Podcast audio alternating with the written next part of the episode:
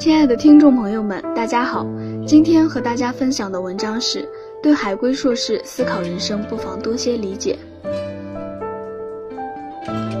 在如今这个快节奏的网络社会，刷朋友圈、发微博展示自己的生活，已经成为年轻人生活重要的一环。二十七岁的海归硕士刘洋，却完全是一个生活在现代的古代人。九零后的他，连朋友圈功能都没有开通。也不上微博等社交网站。最近，他又做出了一个让全家人都没想到的决定，在深圳辞去月收入上万元的工作，回到重庆老家独自学居。除了吃饭买菜，他几乎不出门，也不社交。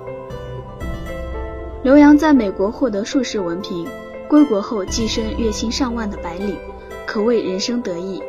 然而，这个人们眼中的幸运儿，却似乎有些另类。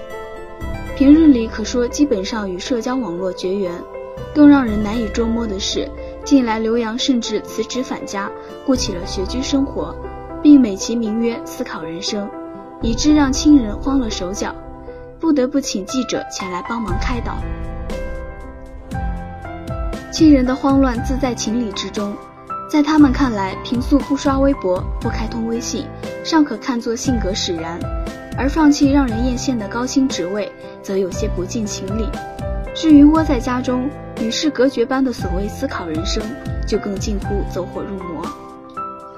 其实刘洋的上述举止，不仅亲人们感觉怪异，就是旁人又何尝能理解？刘洋之所以被视为异类，无疑是以多数人的行为规范作为衡量标准。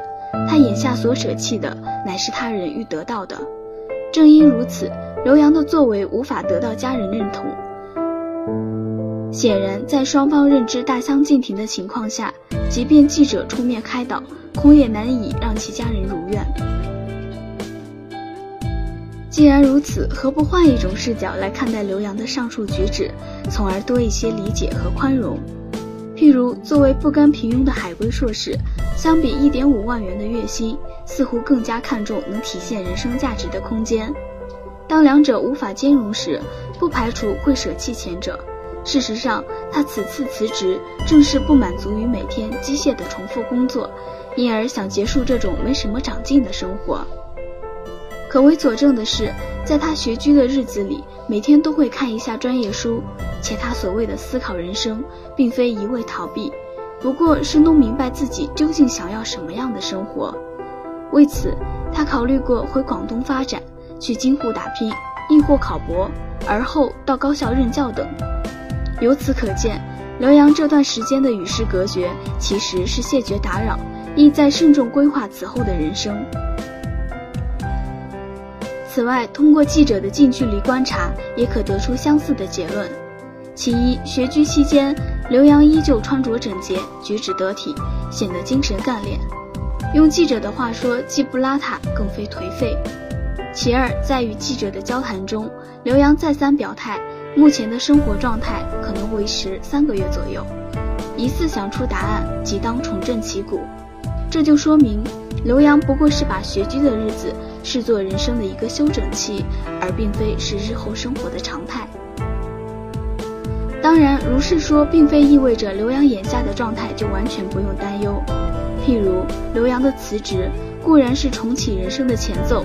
但也与不堪压力有关，譬如，他曾坦言，由于几乎每天都要加班到晚九点，因而倍感疲惫和压力。同时，因工作失误受到领导批评，也是导致他辞职的导火索。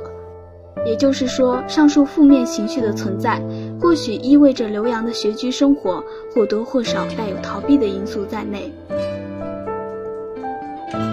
此外，刘洋过分封闭的生活状态也需要调整。应该说，稍遇挫折即辞职不干，已与他性格内向、关键时刻缺少同事及朋友的疏导有关。在现代社会，你可以不玩微博、不刷朋友圈，但绝不可远离社会，不然就算是海归硕士，即便你学富五车也很难融入共同打拼的集体就更别说事业有成了。不难想象刘洋在日后的生活中若依旧如此即便如愿过上了想要的生活也难免再一次重蹈覆辙。故而就其亲人而言对于刘洋目前的选择既要理解和尊重更要关心和帮扶以助他修补性格缺陷从而有利于他再一次扬帆。如此才能始终如一的成为生活的强者。